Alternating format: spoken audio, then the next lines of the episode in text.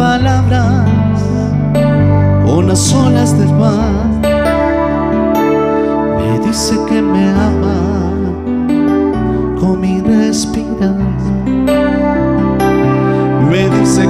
Ama cuando veo la cruz, sus manos extendidas, así de grande su amor. Lo dicen las heridas de sus manos y piel. Me dice que me ama una y otra vez.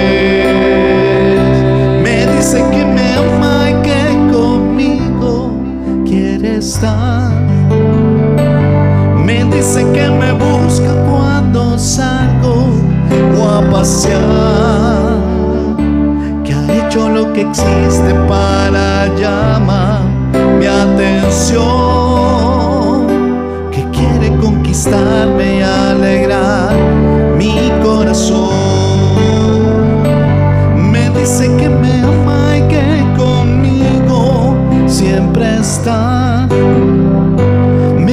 Que me busca cuando salgo o a pasear. Que ha hecho lo que existe para llamar mi atención. Que quiere conquistarme y alegrar mi corazón. Por eso esta noche, dígale a Jesús y al Padre y al Espíritu Santo, gracias Dios por haberme venido, por haber venido a mi vida y haber hecho la obra, aun cuando estaba muerto en vida, muerto en los pecados, muerto en la inseguridad, muerto en la duda, muerto en la desesperanza. Hoy descubro tu misericordia, tu bondad, tu compasión hacia mí. Gracias, Jesús, por esa gracia que a través de tu Hijo Jesús yo hoy me siento sano y salvo en la vida. Y por esa gracia estoy de pie. Y por esa gracia estoy bendecido. Y por esa gracia tengo esperanza y propósito de vida en mi vida. Gracias Señor por llamarme hijo tuyo. Gracias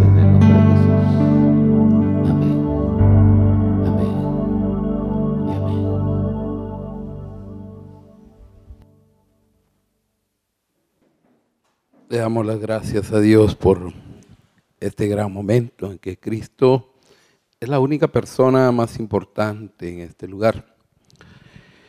Y cada vez en que nosotros encontramos el sentido, el sentido de la vida, es donde nosotros vamos encontrando esos espacios que a veces se nos- nosotros mismos nos encargamos de separarnos, pero Dios se encarga de unificar otra vez a sus ovejas.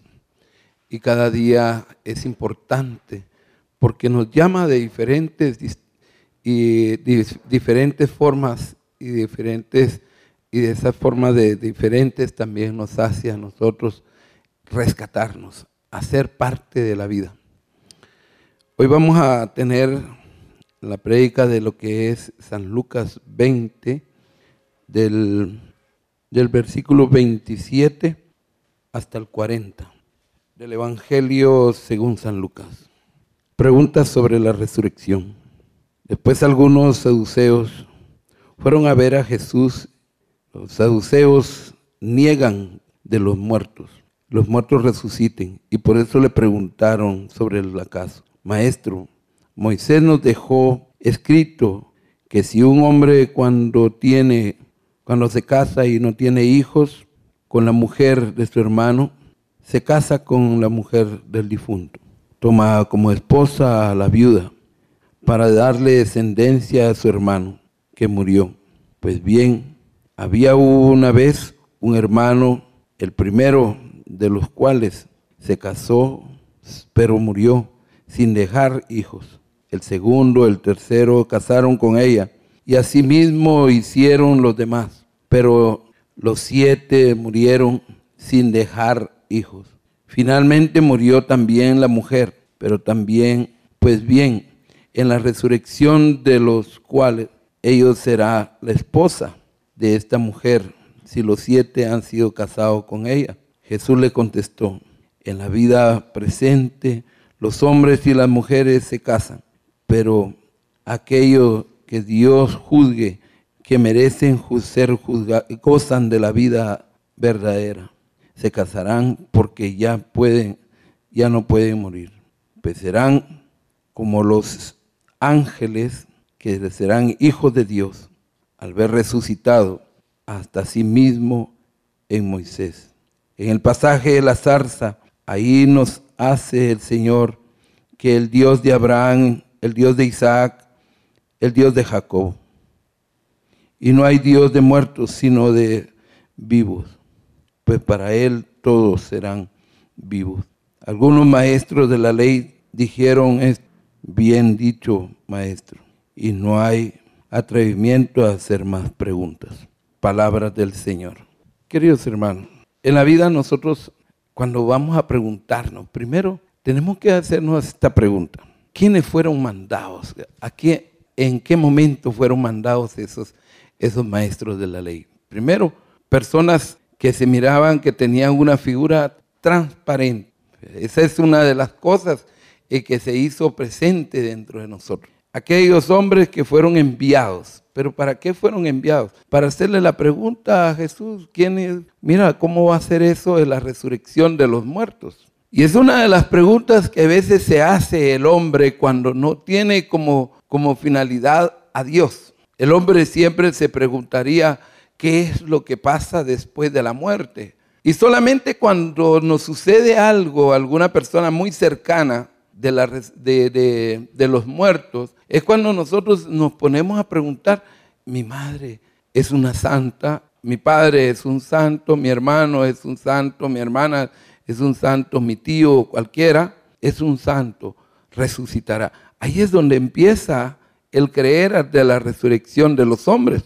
Pero antes de eso, mm, se moría Julano, Sultano, Mengano, no encontrábamos el sentido de la palabra de la resurrección, porque no creíamos y no encontramos el sentido de la vida. Entonces, ahí viene el panorama de la vida. ¿Cómo es de que Dios a nosotros nos hace ver esa identidad y esa identificación?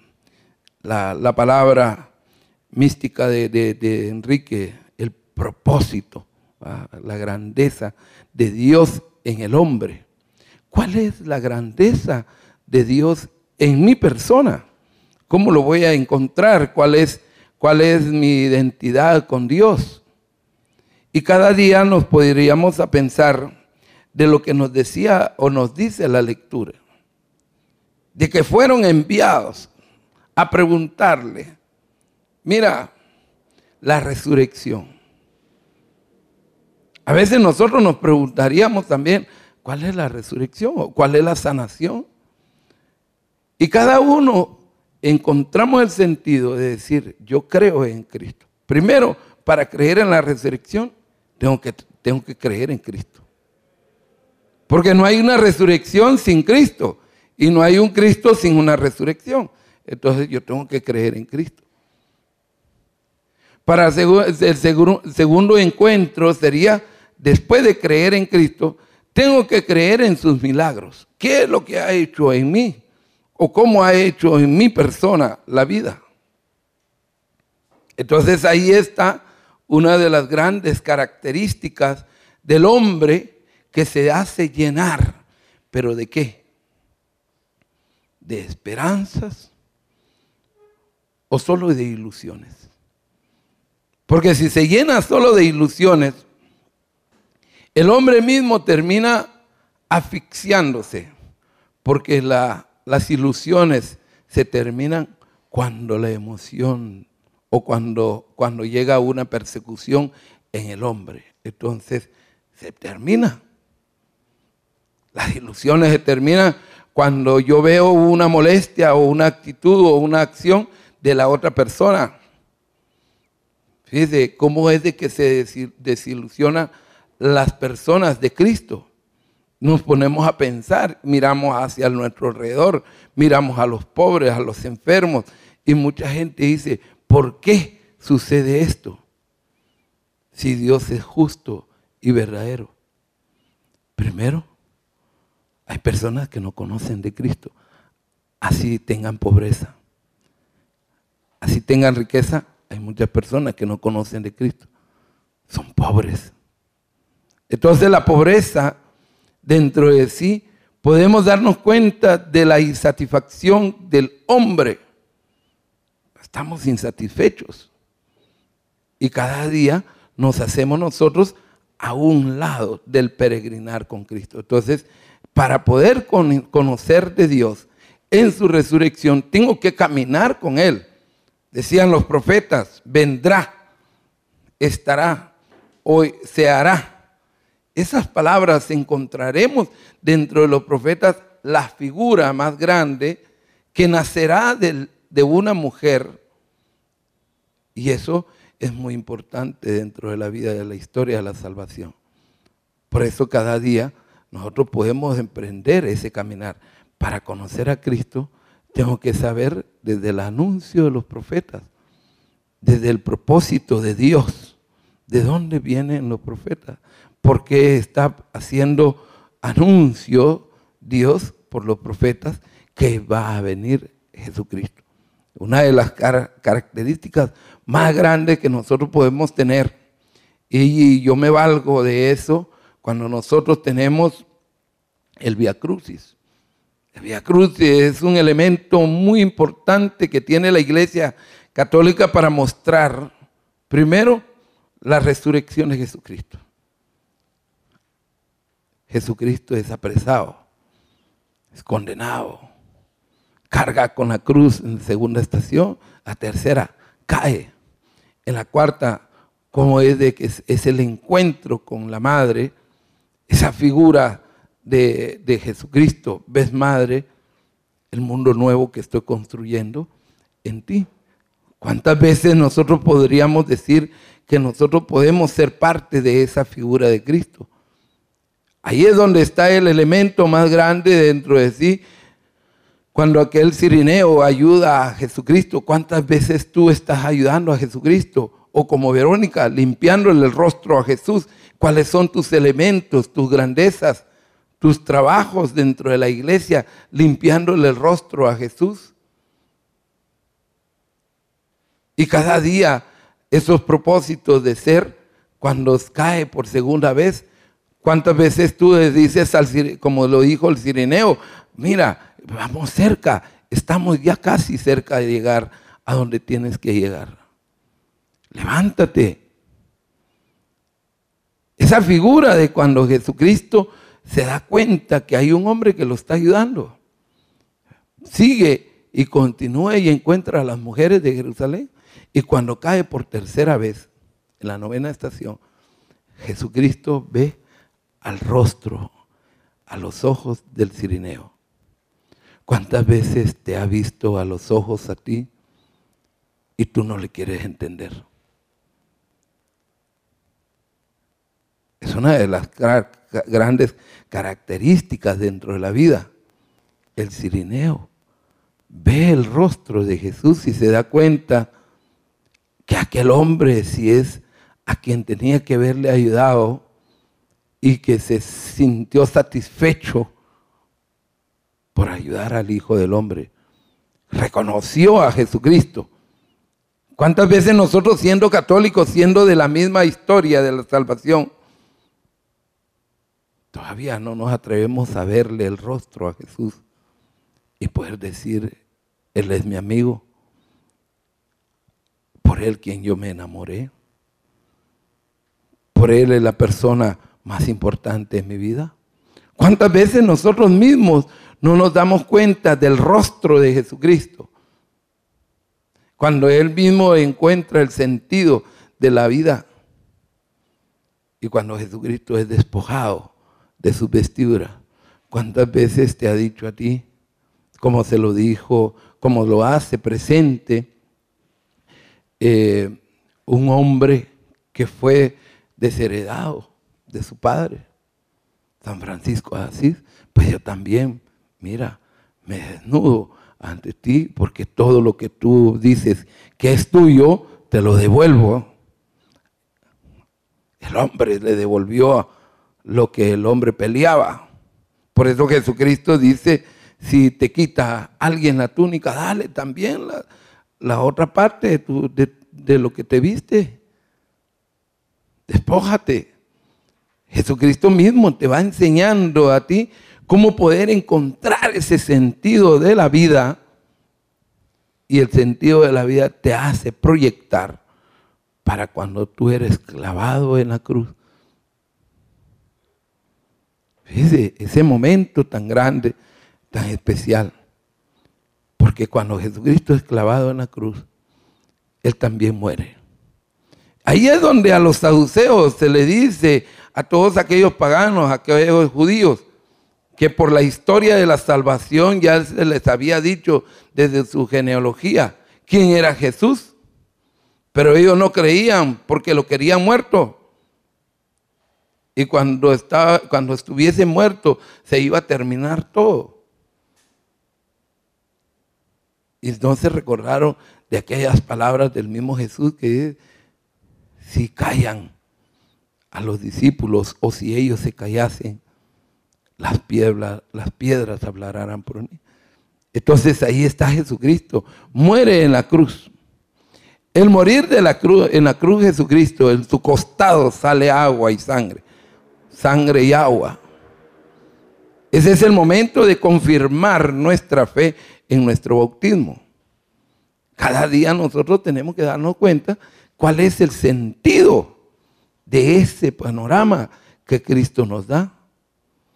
Porque cuando nosotros recibimos su gracia, recibimos también su bendición. Y decimos, aquí estoy, Señor, yo recibo de ti todo. Es bajado Jesús, pero también es sepultado. Sepultado. Y en el momento de la sepultura, al tercer día resucitó, según dicen las escrituras. Para nosotros es muy importante lo que dice Jesucristo para cuando ella resucite y los hombres resuciten, serán mis servidores, serán como ángeles. Cada día nosotros tendríamos que luchar. Hoy en la mañana nos preguntábamos una, de las cosas, cuando Jesucristo dice algo de lo que es que la mies está, está, está cerca. Hay que mandar trabajadores a sus campos. ¿Para qué? Para que recojan todos esos frutos. Y la pregunta que nos hacíamos, ¿qué has sembrado tú? ¿Qué es lo que va a cosechar Jesucristo? Porque recordemos aquellas palabras que dice, yo sé que eres un hombre muy fuerte de carácter, cosechas donde no has sembrado, recordemos donde hay los talentos, si Jesucristo mismo nos lo dice a nosotros, esa gran figura, ¿qué es lo que has sembrado tú? ¿Te sientes capaz de haber sembrado algo dentro de tu vida? ¿Sientes esa identidad dentro de lo que es la figura de Cristo? ¿Cómo es tu, tu decisión? ¿Cómo es tu cobertura? ¿Cómo es tu identidad con el mismo Dios? Si podemos darnos cuenta cuánto es Dios en nosotros y nosotros en Dios. Dios te llama y te llama por tu propio nombre. Y te dice tantas cosas. Solamente faltas tú en tomar la decisión si estoy dispuesto o no estoy dispuesto.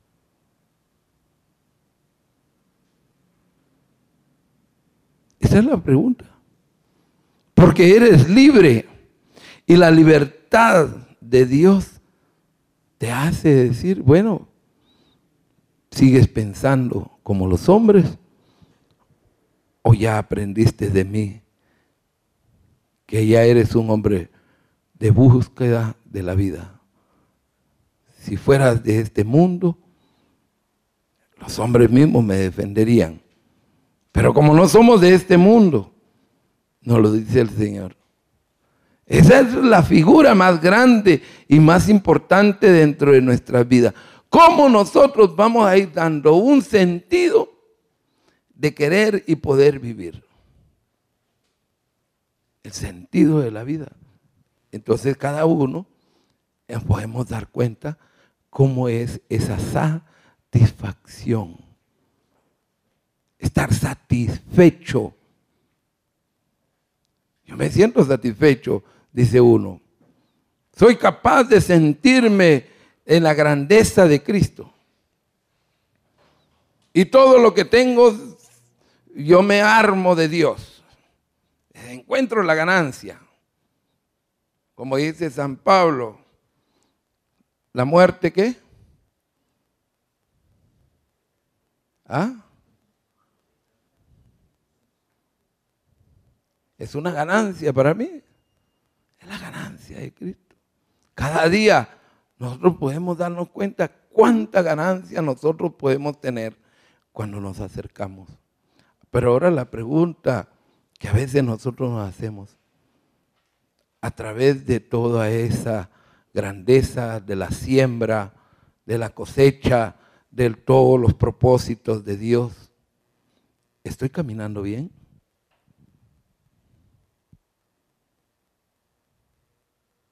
A veces me pongo a pensar con la figura de esta mujer, si los saduceos, si los no le ponen de ejemplo a, a Jesús, aunque no creamos que esa mujer tuvo que ver con los siete hermanos, sino que era un ejemplo que habían puesto. ¿Ah? Si una mujer ya es un ejemplo. Entonces, no, no nos pongamos a pensar, caramba, esta mujer sí tuvo cuento porque mató a los siete hermanos, no. Solamente para, que, para, para poner a prueba a Jesucristo. Y si así hubiese sido, para mostrar la figura de la resurrección de Cristo, era muy importante hacerlo. Era muy importante. ¿Qué tienes que matar tú? Para poder decirle un sí a Dios. Para servirle como los ángeles y los santos del cielo. ¿Qué tienes que hacer? ¿Cuál va a ser tu identidad? ¿Cuál va a ser tu gota de agua de diaria? Fíjate. ¿Cuál va a ser tu gota de agua? Una gota de agua diaria en una, sobre una piedra durante unos 15 años, esa gota de agua, la misma cantidad en el mismo lugar, ¿qué pasaría? ¿Ah? Una piedra. Fíjese. Durante todos los años que tienes, durante todos los años que tienes tú, le sigue, te sigue cayendo esa gota de agua. Y como aquel hombre que estaba a la orilla de la piscina de Siloé, ¿cómo que se llamaba? ¿Bar, qué? Bartimeo. Ah, ese hombre. ¿Qué es lo que le dijo a Jesús? Ay, cuando yo llego allá, ya se ha calmado las aguas. ¿Cómo le dices tú a Jesús? Ay, ese tráfico, ya no puedo llegar al ministerio. Es el día domingo que tengo que descansar más. Eso se llaman excusas. Porque dentro de las excusas el hombre siempre va excusándose, excusándose, pero te va sanando el mismo Dios porque nunca te va a decir que no. Y Él sigue derramando el agua diaria, la misma gota, hasta que en tu corazón llegue a penetrar y tú digas, sí, Señor, eres tú la persona más importante en mi vida. ¿Hasta cuándo vas a dar excusas de tu vida? Yo no puedo decir que mi, que mi persona, ay, yo no creo en Cristo, o voy a hacer esto, o voy a hacer el otro.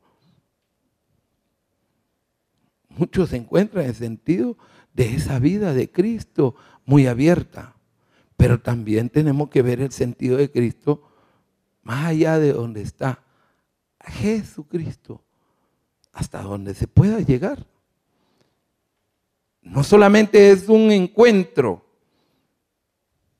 es una vida. Entonces Dios te propone una vida nueva. Dios te propone una vida nueva.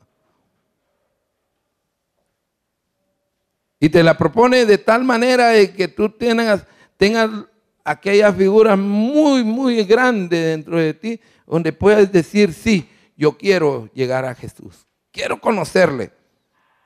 Entonces, ahí viene el propósito de aquella mujer que con flujo de sangre se esforzó en tocar el manto de quién?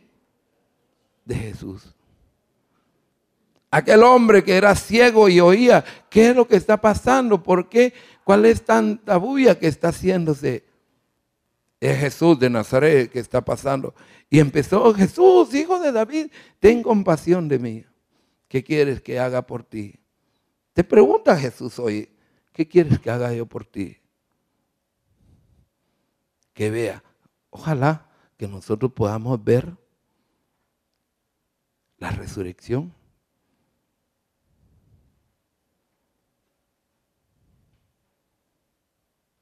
Ese ver, ese encontrar ese sentido. ¿Cómo es de que Jesús mismo te hace con elegancia tu vida? Él nunca te va a juzgar. A pesar de todo lo que tú seas, Él nunca te va a juzgar. Veamos a aquella mujer que estaba eh, en, en adulterio.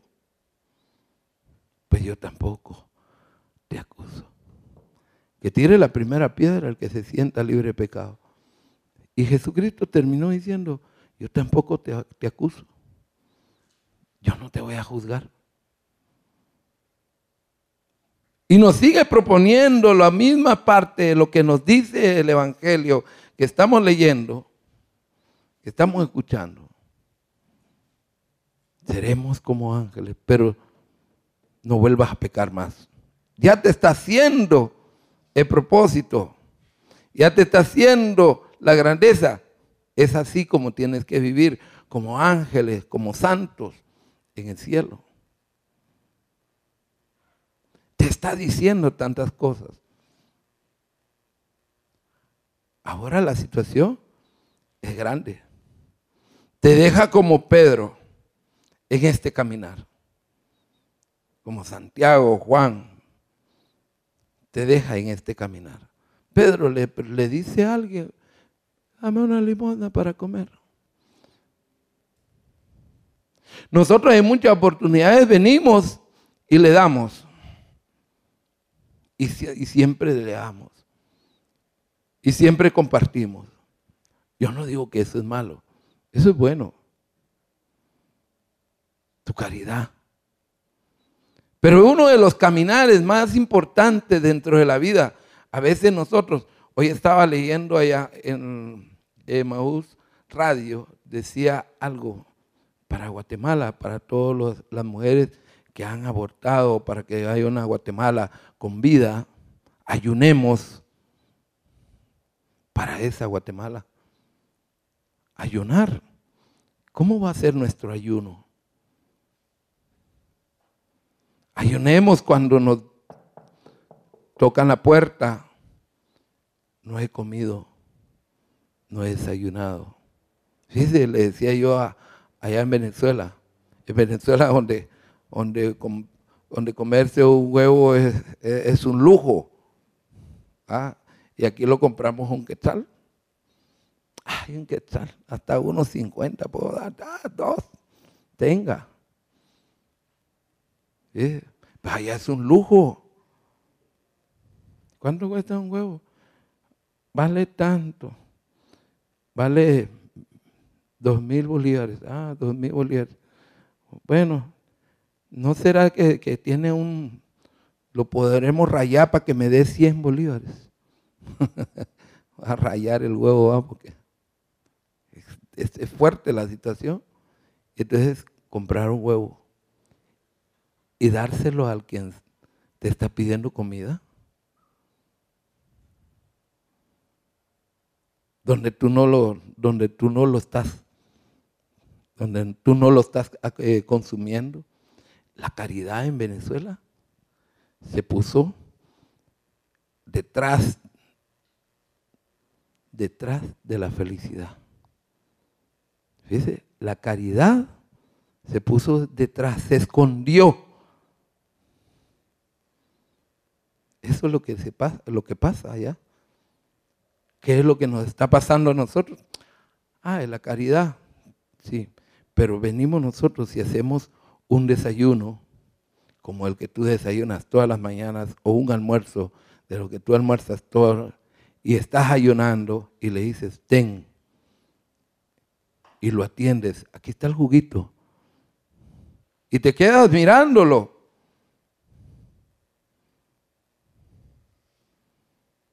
Y mejor si es una chuleta así de... ¿ah? Algo que a ti te encanta, que te fascina. Y lo atiendes. Voy a decir esto para que me entiendan lo que les quiero decir. Nosotros a veces no miramos a Dios. No miramos a Dios. ¿De qué forma? Había una vez una persona, le dice al esposo, la mujer le dice al esposo, mi amor, mira, durante 15 días, para poder tener abundancia, durante 15 días, uno de nosotros tiene que comer. ¿Ah? Uno de nosotros, bien seas tú o bien sea yo. Pero la mujer, como es muy grande y fortalecedora, dijo, no, come tú, y yo con solamente verte comer, yo me lleno, dijo la mujer. ¿Ah? Y el hombre, bueno, llegó el primer día y solo un plato de comida durante todos los días, ¿va? Llega el día lunes el almuerzo. Lo miró comiendo. Terminó, segundo día, tercer día. Cuando llegó el viernes, le dice a la mujer, mi amor, dame de comer. No, si tú me dijiste que solamente con verme comer, tú te llenabas. ¿Qué es lo que le dijo la mujer? Sí, pero ya no te veo. ¿Por qué? ¿Por qué? Está debilitada, ¿verdad? La Eucaristía. Nosotros vamos a la Eucaristía. Vamos a la misa. Pero no comulgamos. El otro domingo igual, no comulgamos. El otro domingo igual no comulgamos. Vamos a misa y nunca comulgamos. Y cuando yo quiero ver a Jesús, ya no creo en la hostia. Ya no lo veo ahí. Entonces la situación es de que nosotros tenemos que despertar esa identidad de ver la resurrección de Jesucristo en la hostia consagrada. Por eso Jesucristo se pone ante la transfiguración, este es mi Hijo amado, escúchenlo, en quien yo tengo mis complacencias. Importante ver y escuchar. ver y escuchar. ¿Cuántas veces tus hijos te están hablando y tú no les escuchas? ¿Cuántas veces tus hijos quieren que tú le rinda o le veas y tú no le ves?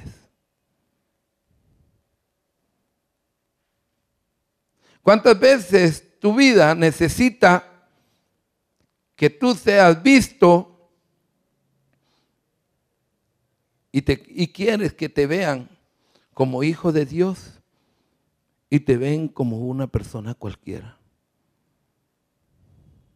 Porque no hay presencia de un Dios. Nos cuesta. Pero la figura de Cristo te hace ver que la resurrección es lo más importante dentro de sí. La persona de Cristo en tu vida, búscala y la encontrarás. Encontrarás en ella algo muy importante dentro de tu vida. No te dejes desmayar en los momentos débiles de tu vida. ¿Cuáles son los momentos débiles de nuestra vida?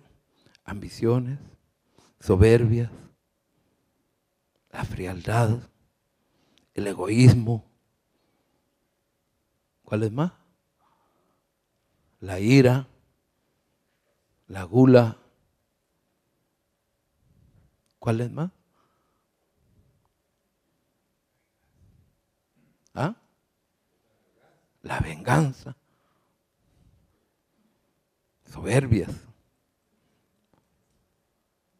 Y algo muy importante dentro de nuestra vida que cada día nos tiene que marcar y eso a mí me marca y me lo acaban de decir, la oración, oración. Oración.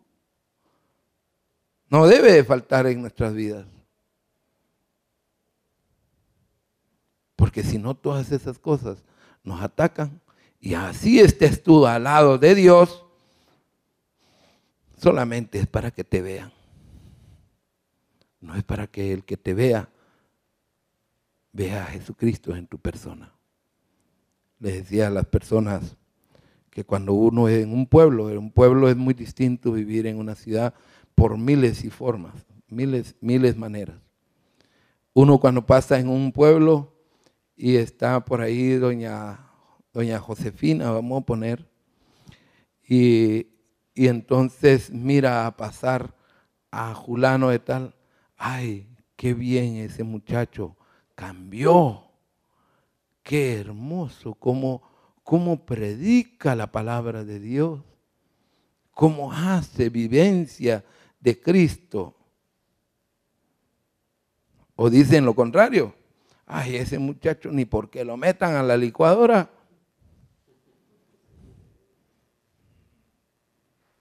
Entonces cada día es una de las características que nosotros tenemos. Y es muy importante en la resurrección de Jesucristo, porque Él lo dice antes de morir. ¿Quién dice la gente? ¿Quién soy yo? Es muy importante que tú te preguntes, ¿quién dice mis hijos? ¿Quién soy yo? ¿Quién dice el esposo o la esposa? ¿Quién soy yo? ¿Quién dice mis padres? ¿Quién soy yo? Es muy importante dentro de la vida, porque cuando, cuando Abraham, Abraham él llegó al monte, el Dios proveerá, sí fue Abraham, ¿va? No, sí, y que no puñes tu fuerza contra tu hijo, porque Dios se ha dado cuenta que tú tienes temor a Dios. Esa es la última palabra de la vida? Temor a Dios. Vamos a darle gracias a Dios por medio de una oración que cada día nosotros podamos encontrar ese sentido de lo que es la vida. Gracias Padre Santo, gracias Padre de amor y de paz. Gracias porque tú nos enseñas a que cada día seamos muy importantes en este lugar, Tú nos enseñas ese caminar. Tú nos haces partícipes de esa gracia, esa gracia que siempre nosotros hemos de tomar. Toma mi vida entera, Señor. Aquí estoy yo dispuesto Toma mi vida para que podamos encontrarnos, sernos parte de ti. Yo quiero ser parte de ti, Señor, en, todo, en todos los momentos. Gracias porque al escuchar de tu palabra me hace ser feliz. Gracias porque cada día soy un hombre de búsqueda de que a través de mi pecado puedo llegar a ser victorioso contigo. Gracias porque cada uno de nosotros podemos decir, aquí estoy. Siempre, Señor, estaré dispuesto hacia ti. Siempre, Señor, estaré dispuesto a través de, mi desobediencia, ser obediente ante ti, Señor. Como Abraham, dispuesto a la grandeza, tú me lo das, tú me lo quitas pero te premia el Señor cuando tú miras, cuando en tu mirada existe el temor a Dios. No hay Dios más importante dentro de tu vida que Él conoce todo tu ser. Él conoce de ti. Él conoce de tu gracia. Él conoce de tu encuentro para poder decir sí al Señor.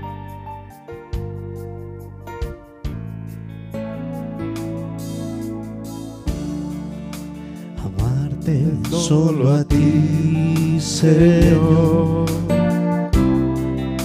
Amarte solo a ti, Señor. Amarte solo a ti, Señor. Y no mirar atrás. Seguir tu caminar Señor.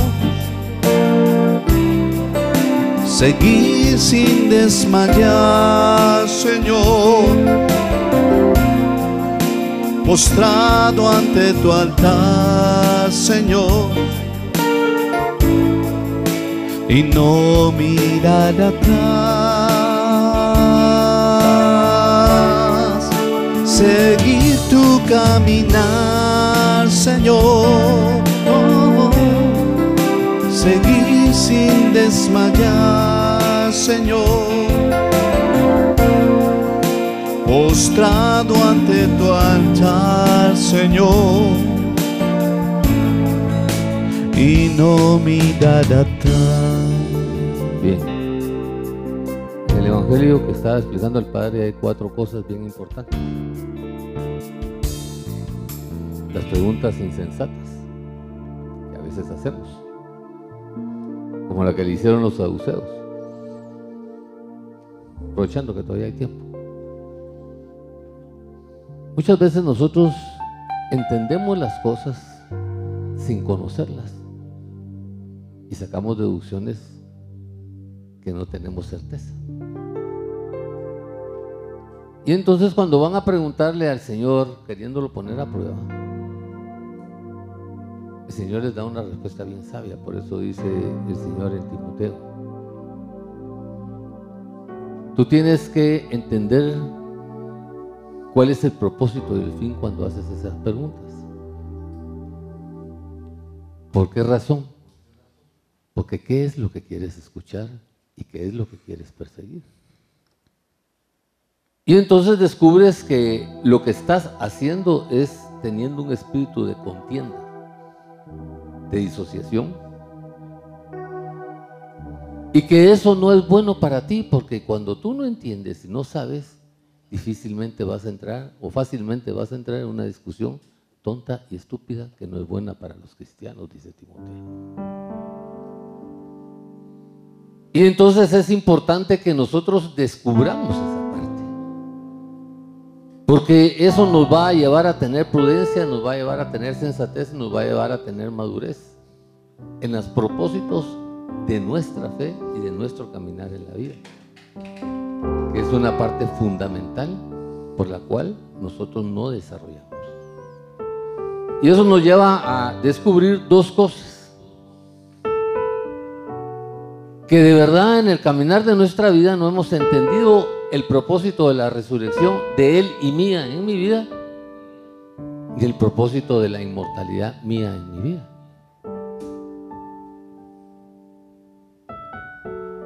¿Y por qué razón no le hemos descubierto la inmortalidad? Levante la mano el que se crea de verdad inmortal. es que de verdad somos inmortales.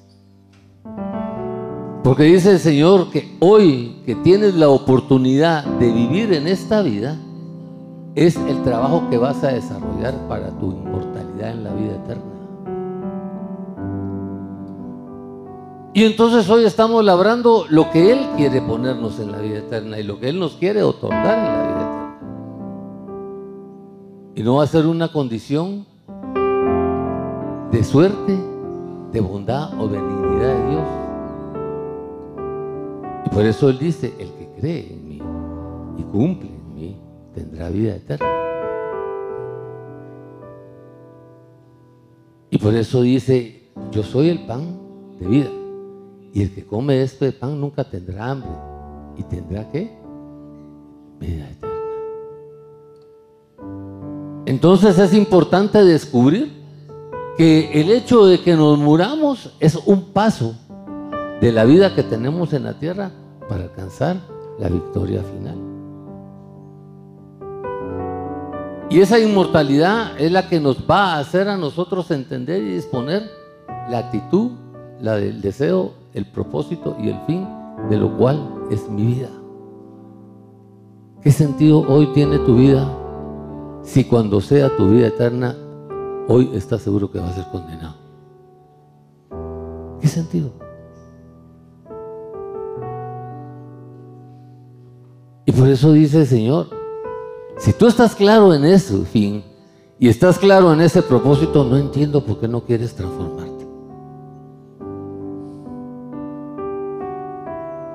¿Por qué no quieres transformarte en alcanzar cosas diferentes en tu vida? El promedio de vida va de 72 a 80 años máximo. Esto ya es una suerte. Réstale a los 72 los que hoy tienes. En mi caso me quedan ocho.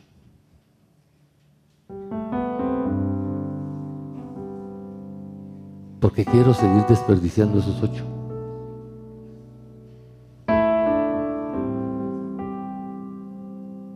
Entendiendo que así como estoy no voy a alcanzar el propósito.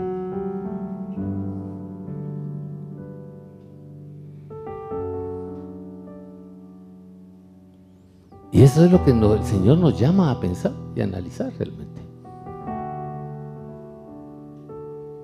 ¿Cuánto tiempo tienes para hacer planes nuevos, visión nueva, objetivo nuevo en la vida?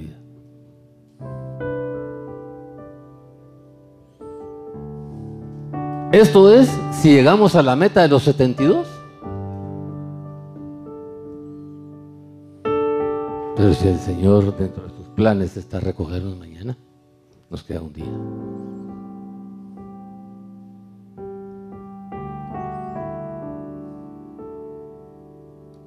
Entonces, ¿cuánto valor tiene Jesús en mi vida? ¿O cuánto valor tiene mi vida eterna en mi propia vida?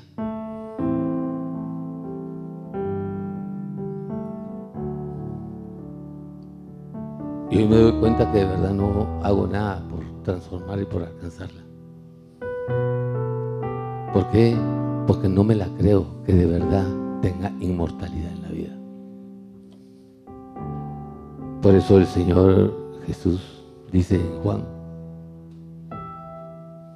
el que crea en mí y coma y viva de lo que le doy, alcanzará la vida eterna después de esta vida. Pero el que no, sin duda se condenará. Y eso nos pone a nosotros la pregunta que todo mundo hace. Dice, ¿y entonces cómo lo puedo hacer? Y vamos a ver rapidito las condiciones para alcanzar la vida eterna. Vamos a entrarle así rapidito a las condiciones para entrar a la vida eterna. Porque si yo no entiendo las condiciones, voy a perder el propósito del objetivo de lo que Dios quiere que yo de verdad alcance en mi vida.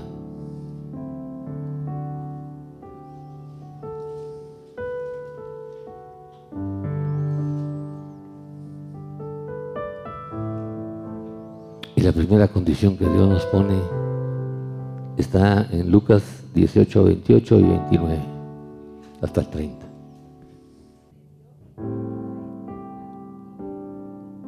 Palabra de Dios. ¿En dónde? ¿Y qué dice cuando quiere? Dice mundo venidero. Que sí hay vida después de la tierra. Y entonces Pedro, un discípulo del Señor, y discípulos somos los que seguimos a Jesús, que somos discípulos de Jesús, seguimos a Jesús. Le dice, mira Jesús, yo he dejado todo. He hecho un sacrificio de verdad por seguirte. He entendido que tú eres la parte fundamental de mi vida. He entendido que si no te sigo de verdad no hay salvación. He entendido que tú eres mi redentor. Y he descubierto esa parte fundamental en la vida. Pero como queriéndole echar en cara, le dice, lo he dejado todo.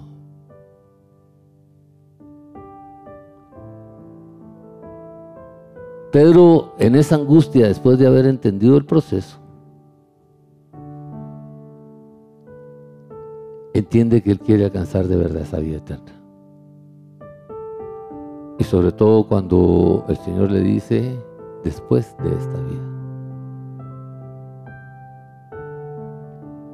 ¿Por qué Jesús hace eso? ¿Por qué te lo expresa así tan claro? Porque al entendido por señas y al ciego conducido, dice el dicho. Entonces, Pedro le hace ver la abnegación que ha tenido, le hace ver el sacrificio que ha tenido y le hace ver que en varios momentos de su vida ha tenido sufrimiento por las cosas que ha dejado.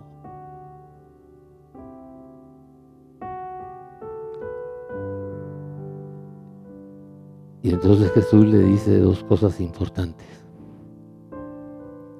¿Cuál es el fundamento de la fe? Tienes que estar seguro que te voy a recompensar. Porque si no estás seguro que te voy a recompensar de verdad,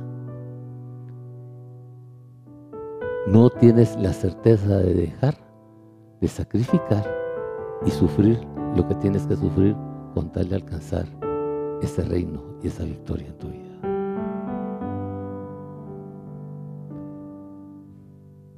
Y entonces la primera condición, dice el Señor, es ¿qué te afecta o qué te detiene para que yo de verdad no sea tu Dios, tu Señor y tu Salvador? ¿Qué te ha detenido a ti en tu incredulidad, en tu mente y en tu corazón para que no hayas tomado hoy la decisión de verdad de esforzarte por alcanzar esa vida eterna?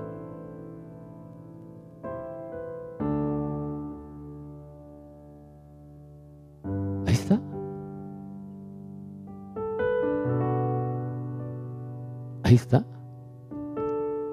Y como dice ahí Pedro, le está contestando la misma pregunta que le hizo Dios a Abraham cuando le dijo, tienes que dejar padre, madre, familia, todo. Porque hay familiares que son obstáculos para alcanzar la gloria de Dios en nuestra vida.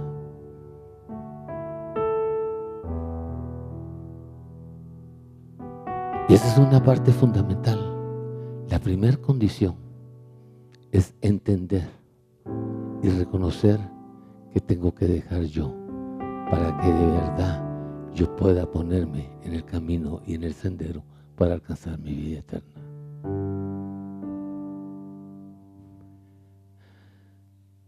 Mucha gente se pregunta, ¿y qué tengo que hacer? ¿Y cuál es el procedimiento? ¿Y cómo es el proceso? ¿Y cómo es el caminar?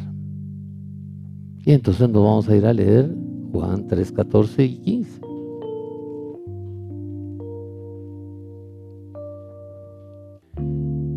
Y entonces el Señor dentro de su caminar hace dos advertencias importantes.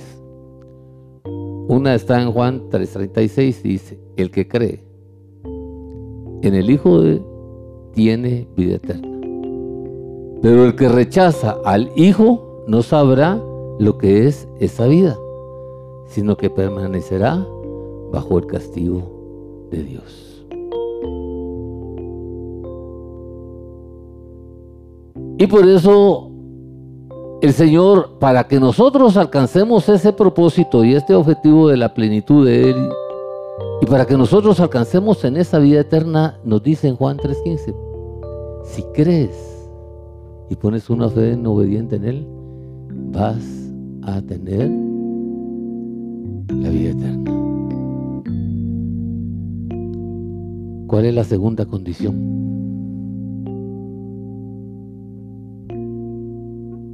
tengo que conocer de verdad a Jesús. Tengo que conocer a Jesús.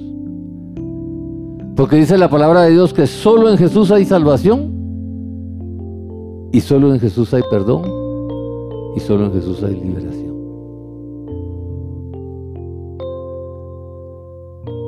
Pero si yo no conozco de verdad a Jesús, entonces me ha ocurrido lo que me ha ocurrido hasta el día de hoy. He dejado de valorar y usar el regalo más grande que el Padre me puso en mis manos, llamada Jesús. Y por eso Jesús no podía tener otro nombre más que el de Jesús, porque su nombre significa Dios me salva.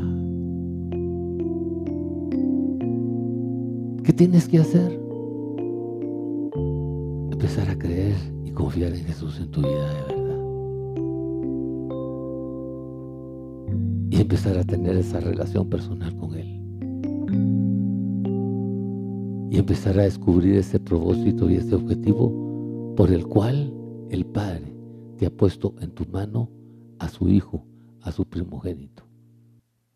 Y te dice, si tú crees en Él, confías en su nombre, tendrás vida eterna. Tendrás vida eterna. Nosotros andamos haciendo un montón de cosas en el caminar de nuestra vida, un montón de obras en el caminar de nuestra vida. Y por eso dice, y sabes, ¿te acuerdas cuando Moisés levantó a la serpiente en la cruz. La serpiente es el símbolo de tu enemigo, es el que te muerde el calcañal para que tú caigas, para que seas derrotado. Dice, así tiene que ser levantado el Hijo de Dios para declarar victoria en tu vida.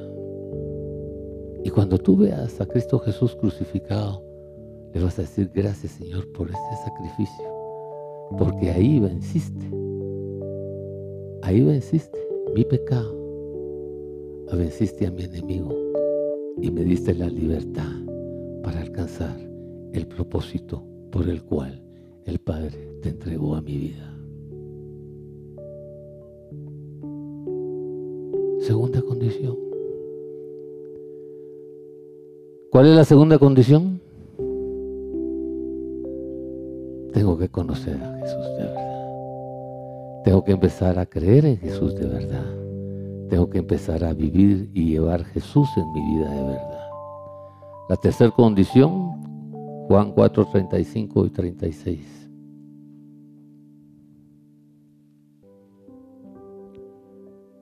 Hay algo que nos cuesta en el caminar. Dice el Señor, ustedes con las señales del cielo, de la tierra, ¿Saben cuando ya está por madurar? y va a dar fruto o no va a dar fruto, cuando va a llover o cuando no va a llover, cuando va a haber frío cuando no va a haber frío. Y entonces cuando va a venir la ciega, se preparan para cortar ese fruto. Dos cosas importantes, porque no sirvo en el Señor.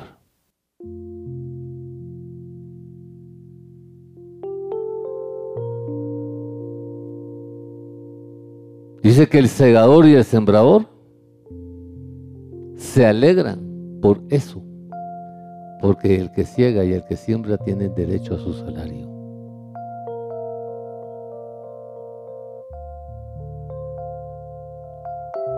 Y entonces, ¿qué tipo de fruto estoy transmitiendo si me digo seguidor de Jesús y no sirvo?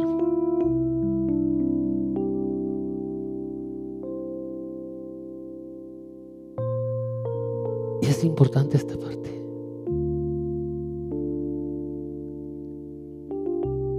Porque cuando llegue el momento de dar el fruto, el Señor pregunta, como dice en Crónicas, puedes ver un viñedo hermoso con viños grandes, con uvas grandes, que en apariencia te dan deseos de comerlo. Pero cuando vas a tomar una uva eso y lo pruebas, das acidez y amargura. entonces el Señor pregunta, si hoy cegaras tú algo de ti, ¿qué sabor tiene ese fruto en ti y en los demás?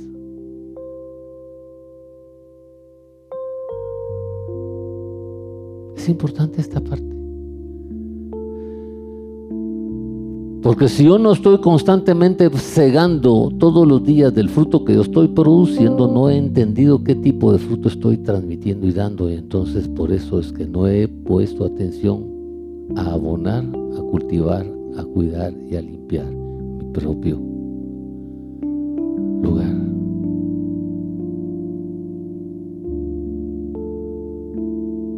Y eso llega a sorpresas grandes en la vida. Por eso dice Señor, el servicio es fundamental. Para ti y para los demás. Para ti porque te va a edificar y para los demás porque vas a edificar. Vas a edificar.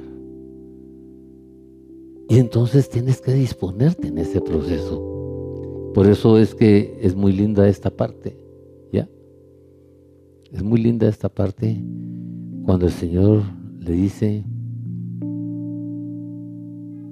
¿qué celo tienes tú por tu propia alma?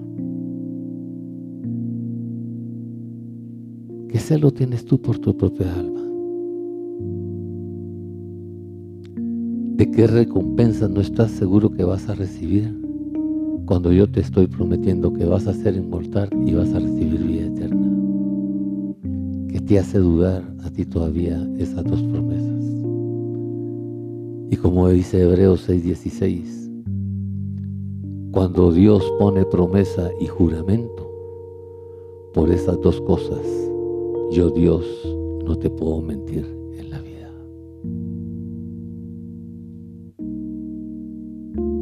Yo Dios no te puedo mentir en la vida.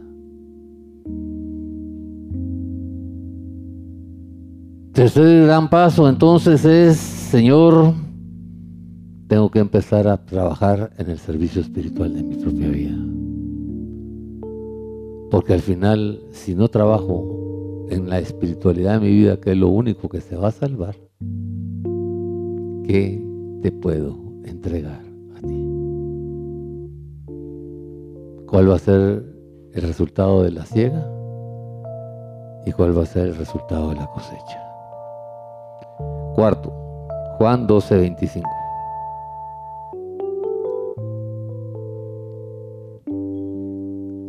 Ganar perdiendo. Por eso dice el Señor que el que pierda su vida, aunque crea que está vivo, morirá. Y entonces, ¿qué descubro? ¿Qué es la abnegación? ¿Qué es la abnegación? ¿Ah? Es tener ese deseo verdadero en mi interior y en mi propósito de alcanzar realmente un objetivo. Y cuando yo estoy y soy abnegado, hago todo mi esfuerzo, hago todos mis planes y hago la conducta de mi vida, el comportamiento de mi vida con tal de alcanzar eso, que sé que es bueno para mí. Y entonces dice, Señor, tienes que estar abnegado por la vida eterna. Tienes que ser abnegado en tu vida por la vida eterna. Porque si tú no te has fijado ese propósito y ese objetivo y esa meta en tu vida verdaderamente, entonces lo mismo te da condenación que victoria. Pero como dice ahí, eso te lleva a sacrificar muchas cosas de tus costumbres, de tus conductas, de tus comportamientos, de tus propósitos, de tus metas y de tus ideales. Porque tienes que entender que tienes que dejar lo que te obstruye para dejarte el camino libre y desarrollar el propósito y alcanzar el objetivo que, por el cual pretendes. Pero eso no lo puedes hacer por ti. Eso lo tienes que decir tú en tu vida. Claro, él, él, te va a apoyar a través del Espíritu Santo que te enseñará la verdad y la verdad te hará libre a través de lo que tú te dejes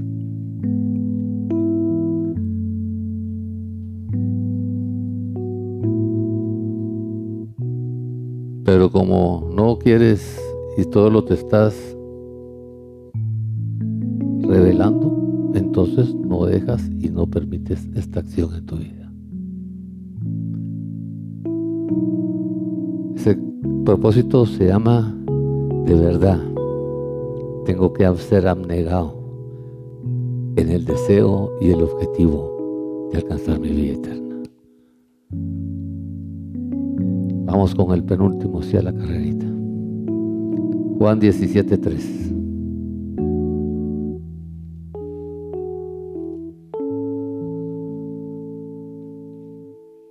¿En qué consiste? En que conozcas al Padre a través de Jesús. Porque el propósito del Padre, el propósito de Jesús dentro de su plan, es hacerte hijo de Dios como primer paso. Y luego presentarte ante el Padre como hijo victorioso en la vida a recibir la corona de salvación en tu vida. Por eso es importante estas dos partes en nuestra vida. Y nos recalca ahí que tenemos que conocerlo. Y tenemos que entender el objetivo y el propósito de Jesucristo. Habla ahí de Jesucristo como Mesías. Porque si yo no entiendo y no declaro a Jesús como mi Mesías, como mi Señor y mi Salvador, no voy a alcanzar el propósito, porque por eso Jesús le pregunta a los discípulos, ¿me aman? Y todos los discípulos dijeron que sí. Pero Jesús les dijo, no, solo me aman los que están dispuestos a cumplir la voluntad de mi Padre. Y por eso el Señor, y por eso Jesús le dice, porque cuando ustedes entiendan el propósito por el que me ha enviado, ustedes lo conocerán y Él les otorgará la victoria de sus vidas. La victoria de sus vidas. ¿Quién quiere la victoria de su vida? Todos. Conozcan a Jesús y a través de Jesús conocerán al Padre. Gálatas 6, 8 y con eso vamos a terminar.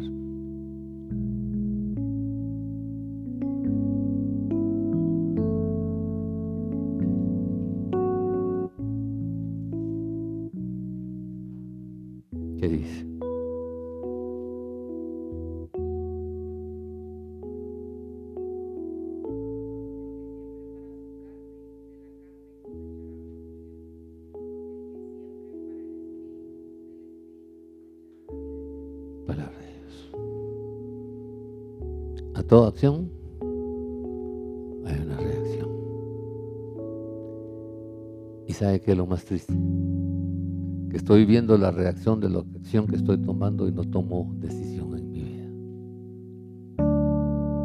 Estoy consciente de las reacciones que tengo de lo que estoy haciendo y aún no tomo decisión en la vida.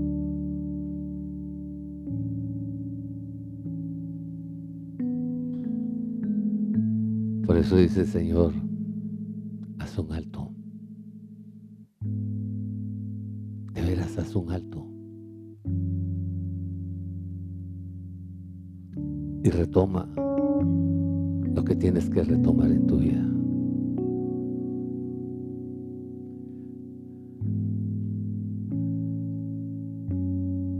Y como le dijo a David cuando iba a construir el templo, agarra aún los pedazos de lo que está roto y que te vaya a servir para edificar tu vida. Y lo demás, deséchalo.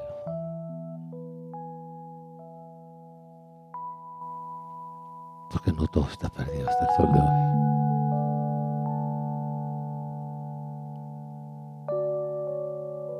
No todo está perdido.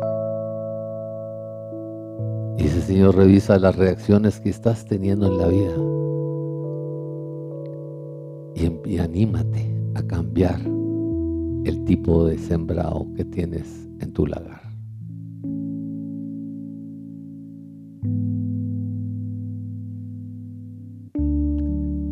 De esas condiciones, ¿cuántas hace Dios? ¿Y cuántas haces tú?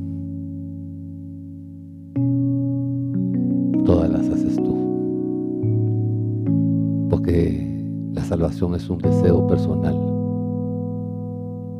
es un objetivo personal y es un propósito personal y es una meta personal.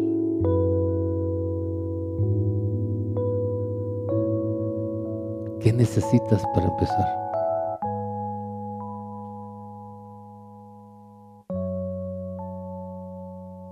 ¿Qué necesitas para decidirte? Poder alcanzar de verdad esa inmortalidad en la gloria de Dios en tu vida.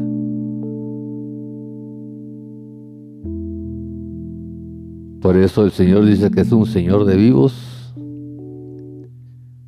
porque cuando iba Moisés y le dijo, en nombre de quién voy, vas en nombre de yo soy el que soy, el Dios de Abraham, de Isaac y de Jacob. ¿Qué quiere decir con eso? En el Antiguo Testamento.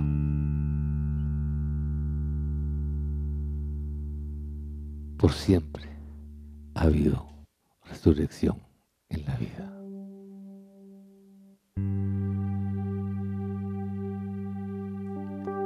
Que esta meditación realmente nos ayude a comprender las acciones que tengo que tomar en la vida.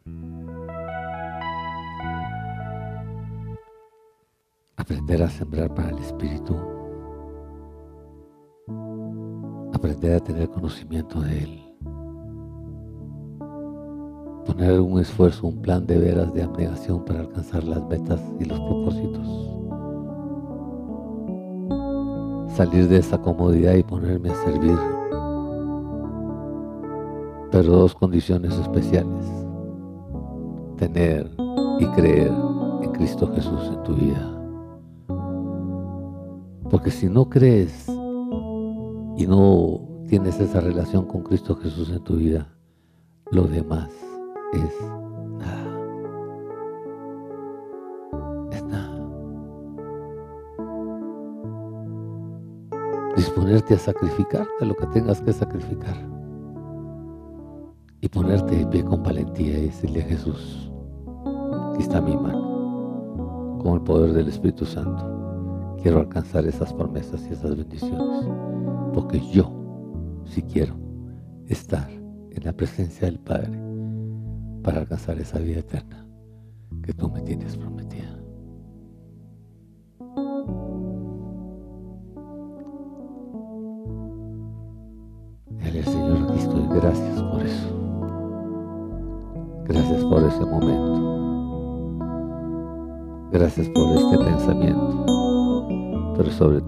Gracias por esta advertencia que hoy me haces. En el nombre de tu Hijo Jesús, mi Señor.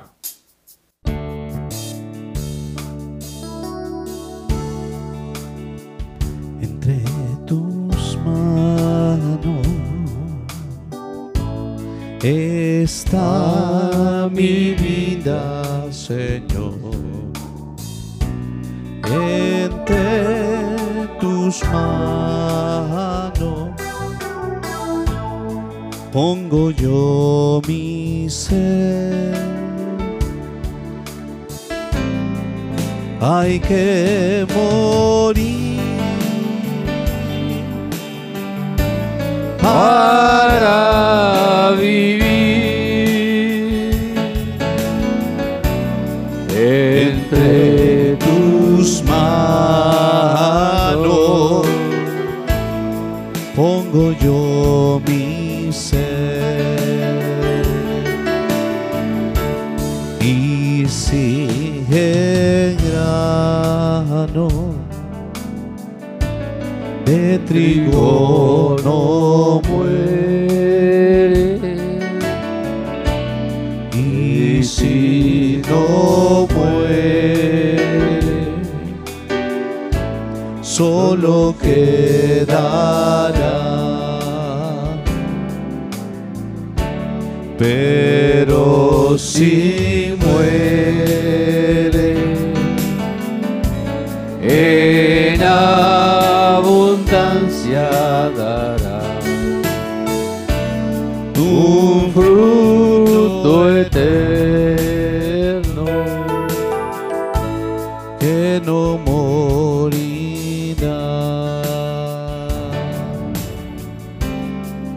Hay que